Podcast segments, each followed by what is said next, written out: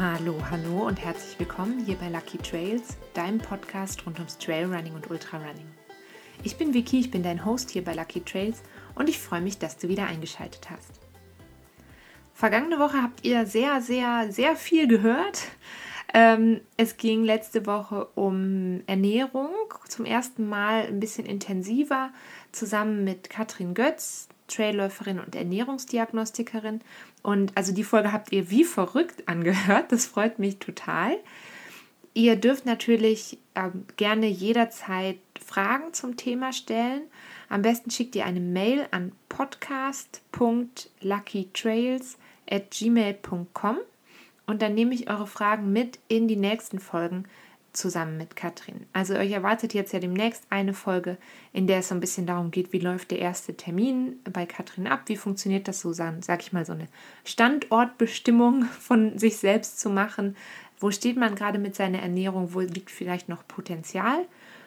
Dann wird es sicherlich auch einmal darum gehen, wie, wie fühlt sich das an, wenn man angefangen hat, so die Ernährung bewusst umzustellen, ähm, nach diesem Plan zu arbeiten den ähm, in dem Fall jetzt Katrin dann für mich erstellt hat. Also wir machen das am Originalbeispiel von mir.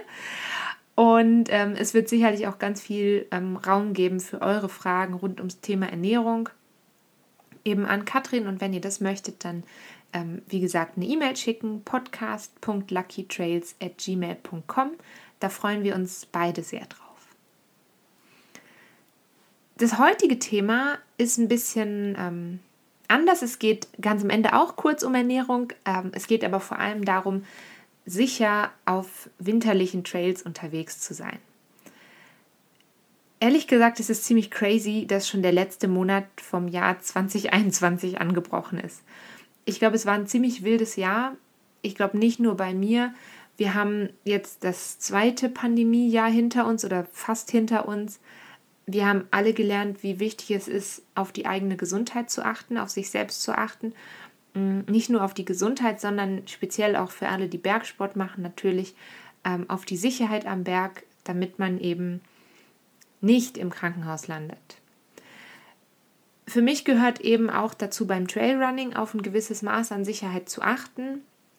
Im vergangenen Winter haben wir schon mal über die Ausrüstung fürs Laufen im Winter gesprochen, ähm, sei es Zwiebel, Zwiebelprinzip, welche, ähm, wie viele Schichten und was für Schichten und was für Materialien ziehe ich übereinander. Ähm, ich würde das Thema gerne heute nochmal, also Laufen im Winter, heute nochmal so ein bisschen unter dem Sicherheitsaspekt betrachten. Die Folge zum Laufen im Winter, das war Folge 26, die ist natürlich nach wie vor verfügbar für alle, die da gerne mal oder nochmal reinhören möchten für mich gibt es eigentlich ganz verschiedene Faktoren, die so ein bisschen dazu beitragen, dass man auf winterlichen Wegen sicher unterwegs sein kann.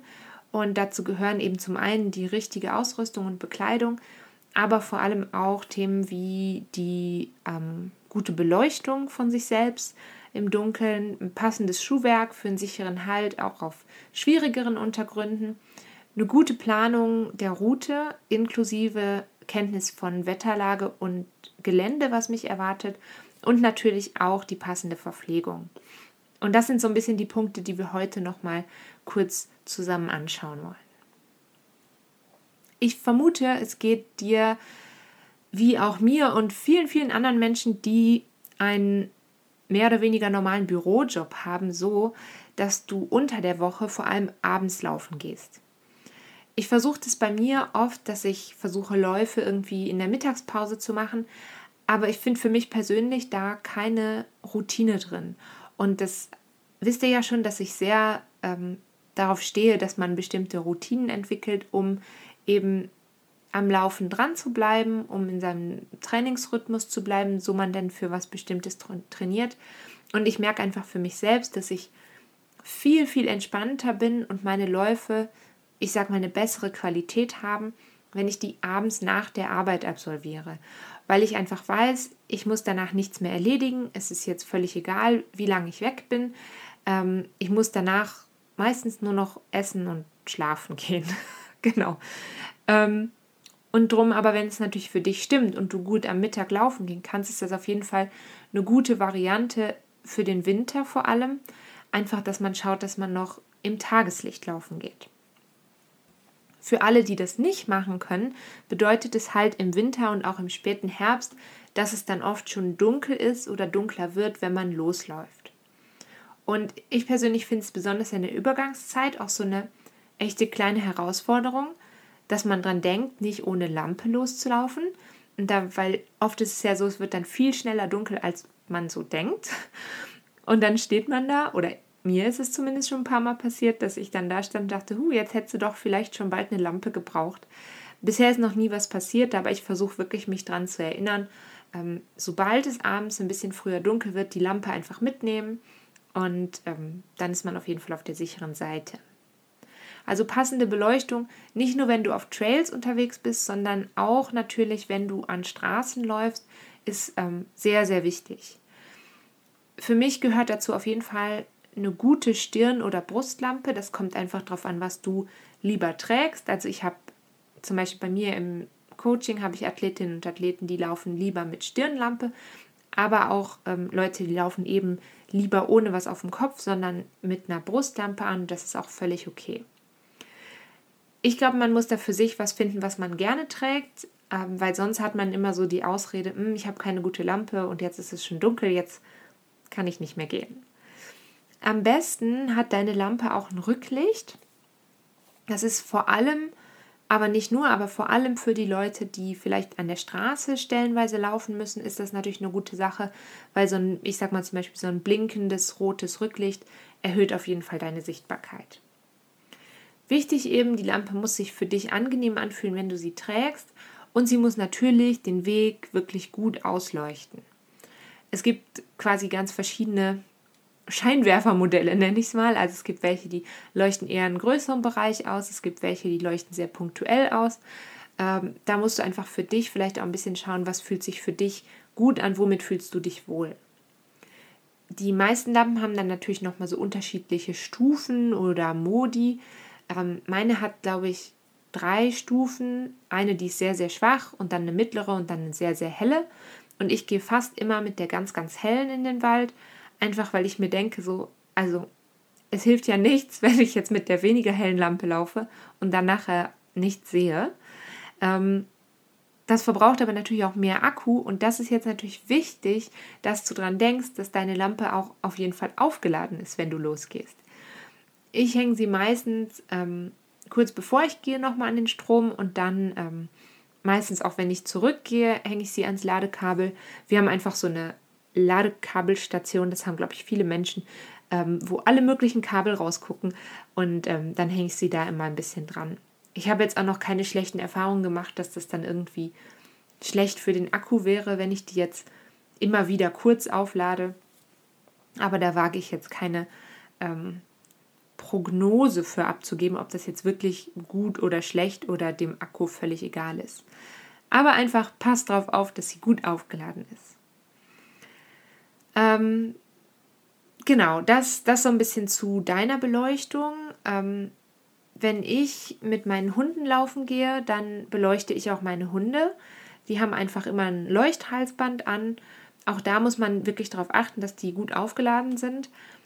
Ich habe zwei verschiedene Modelle. Das eine Modell hat einfach einen wirklich schwachen Akku. Das muss ich quasi jedes Mal vorher nochmal an den Strom hängen. Ähm, was du auch noch machen kannst, ist natürlich zusätzliche Reflektoren anbringen an zum Beispiel Leine und Geschirr. Und, und das gilt jetzt wieder, auch für alle, die nicht mit Hund laufen, auch an dir selber. Also ich sag mal, viele Winterlaufhosen und Shirts oder Jacken, die haben ja schon so Reflektoren integriert, meistens so von, von oben, von der Hüfte an bis runter zum Bein, irgendwie einen leuchtenden Streifen, ähm, dann so kleinere reflektierende Elemente die sind in der Regel relativ klein, wobei es ja auch diese, wie ich finde, sehr, sehr coolen Jacken gibt, die quasi komplett reflektierend sind. So eine hätte ich gerne, aber ich habe noch eine gute Jacke und darum warte ich noch ein bisschen, bis ich dann tatsächlich mal eine neue brauche. Ähm, ich würde dir zusätzlich zu diesen integrierten Reflektoren einfach empfehlen, noch ein bis zwei leuchtende oder reflektierende Elemente irgendwie anzubringen. Es gibt so ähm, Bänder für um den Arm, in Neongelb mit, ähm, mit Reflektorstreifen. Es gibt natürlich Sachen, die von selbst leuchten. Das ist eigentlich sehr, sehr gut. Und, das habe ich neu gelernt, es ist besonders wichtig, dass man diese zusätzlichen Elemente vielleicht an Körperteilen anbringt, an den, also wo Bewegung stattfindet. Also zum Beispiel ober- oder unterhalb vom Knie, ähm, ober- oder unterhalb vom Ellenbogengelenk. Also einfach so, dass quasi, wenn das Leuchtelicht in Bewegung ist, dann fällt es halt viel, viel besser auf, als wenn es jetzt ein statisches, äh, mehr oder weniger statisches Reflektieren ist. Genau, das ist einfach noch ein bisschen besser und erhöht deine Sichtbarkeit. Klar schützt auch das dich nicht ähm, komplett, nichts schützt dich komplett davor, nicht irgendwie ähm, unliebsame Begegnungen zu haben, sag ich mal, ähm, oder vielleicht doch übersehen zu werden von, weiß ich nicht, einem Radfahrer oder so. Ähm, aber es hilft halt einfach. Und ich glaube, wenn man von allem etwas macht, dann ist man schon auf einer sehr, sehr guten, auf einem sehr, sehr guten Weg.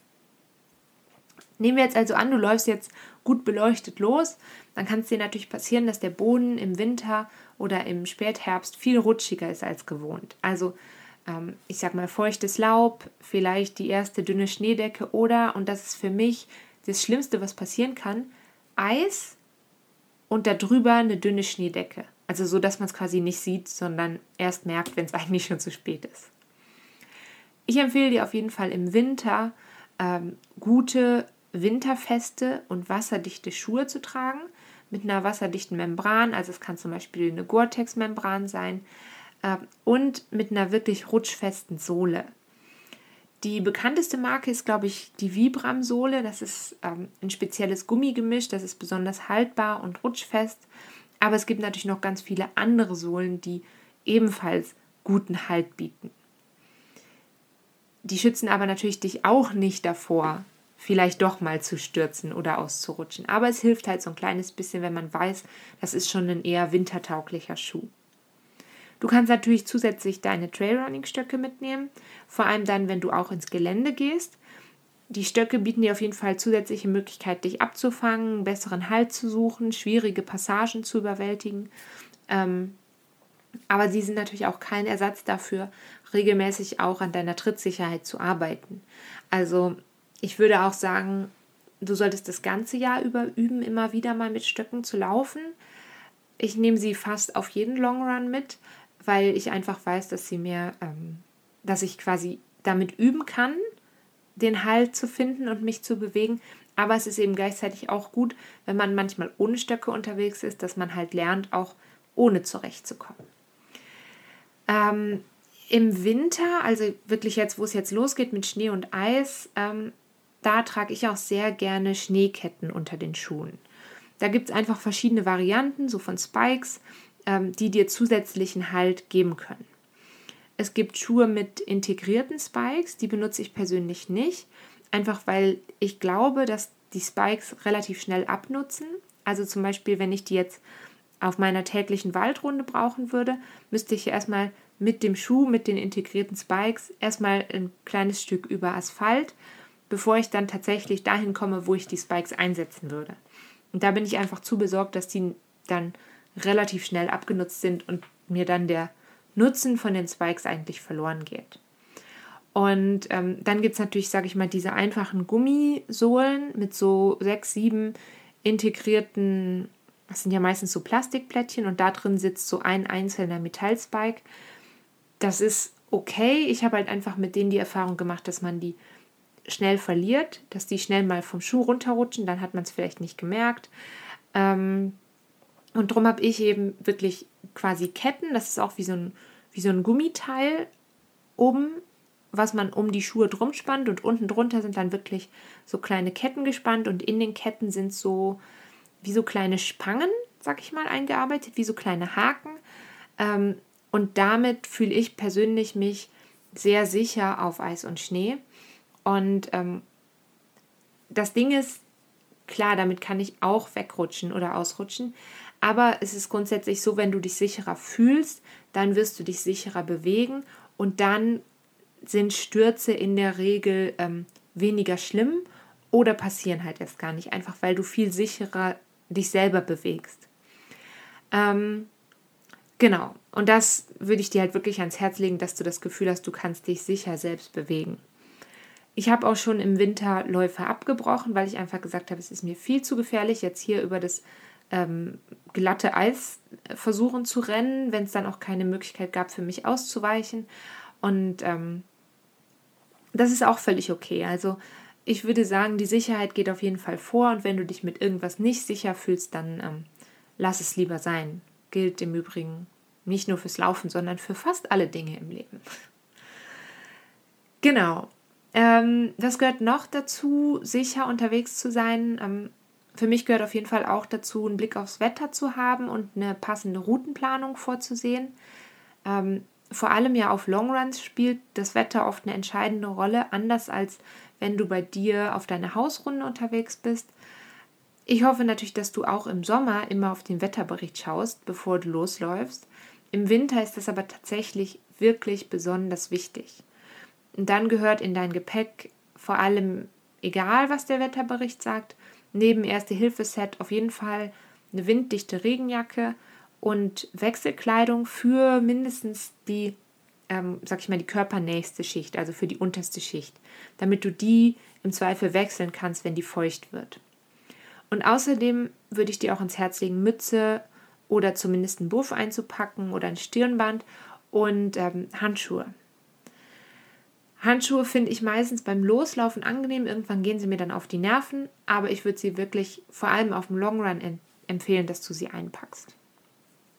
Dann natürlich solltest du deine Route immer möglichst gut planen. Ähm, zu dem Thema kannst du gerne nochmal in Folge 20 reinhören. Ich glaube Folge 20. Da habe ich mit ähm, dem Trailrunning Guide Michael gesprochen. Der hat ähm, ein bisschen was über Routenplanung erzählt. Und ähm, zur Routenplanung gehört im Winter eben vor allem sich auch über eventuelle Lawinengefahren schlau zu machen. Vor allem natürlich, wenn du in die Berge gehst.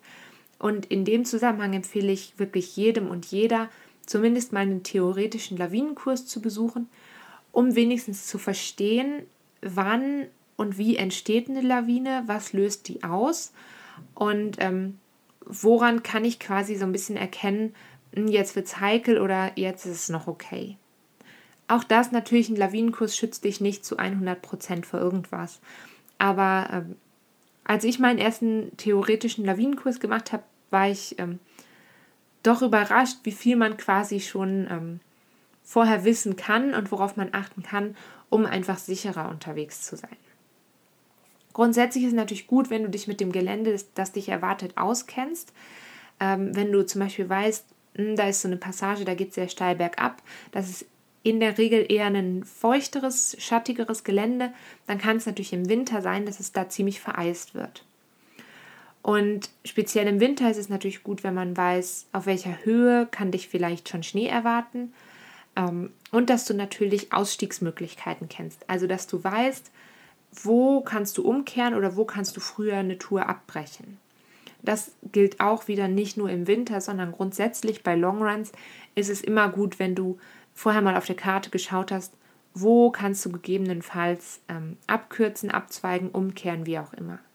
Das kann nämlich immer passieren natürlich, dass eine Route aus ganz unterschiedlichen Gründen nicht laufbar ist. Und darauf solltest du einfach vor allem im Winter, aber eigentlich das ganze Jahr über gut vorbereitet sein.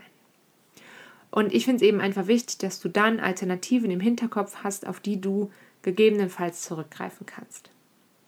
Und vor allem auf Longruns solltest du natürlich vor allem, aber nicht nur, aber vor allem, wenn du alleine unterwegs bist, immer dafür sorgen, dass jemand weiß, wohin du gehst und wann du planst, ungefähr zurück zu sein.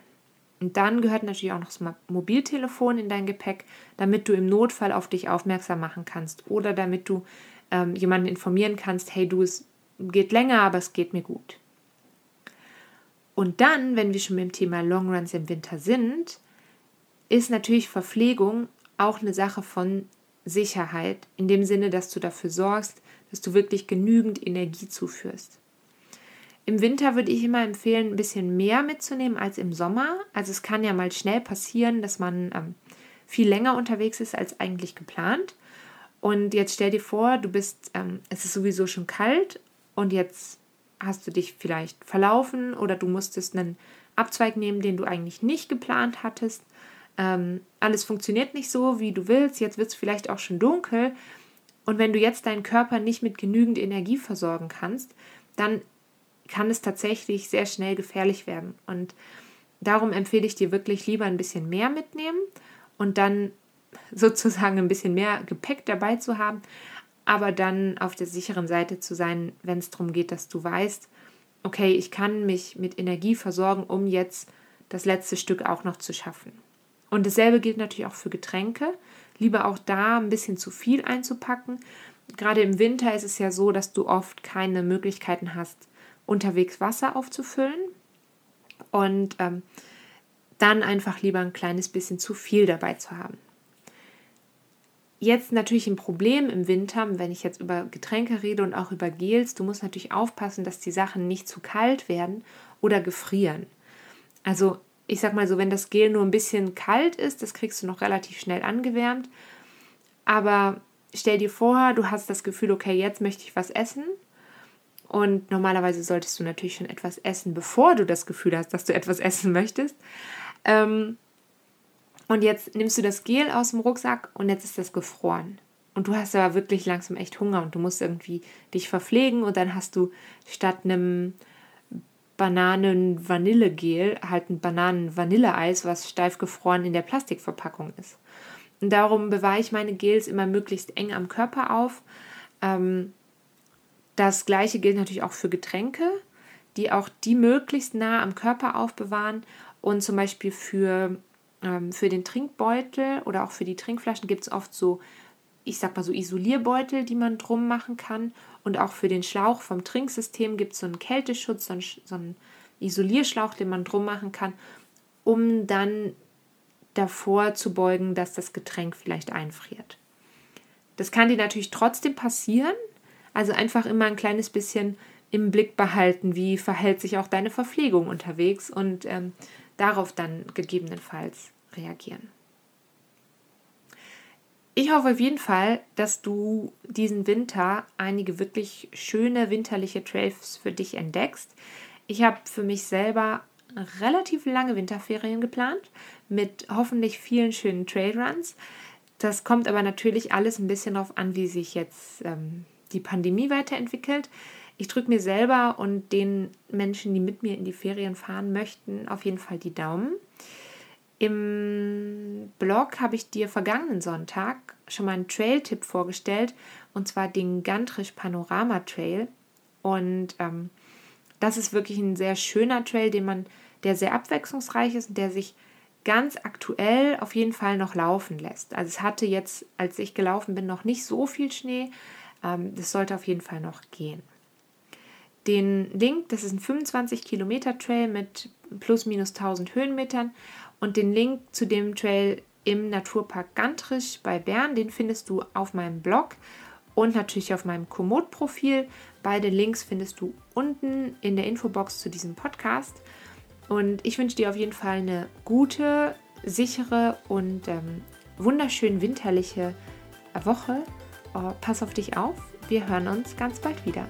Bis dahin, tschüss!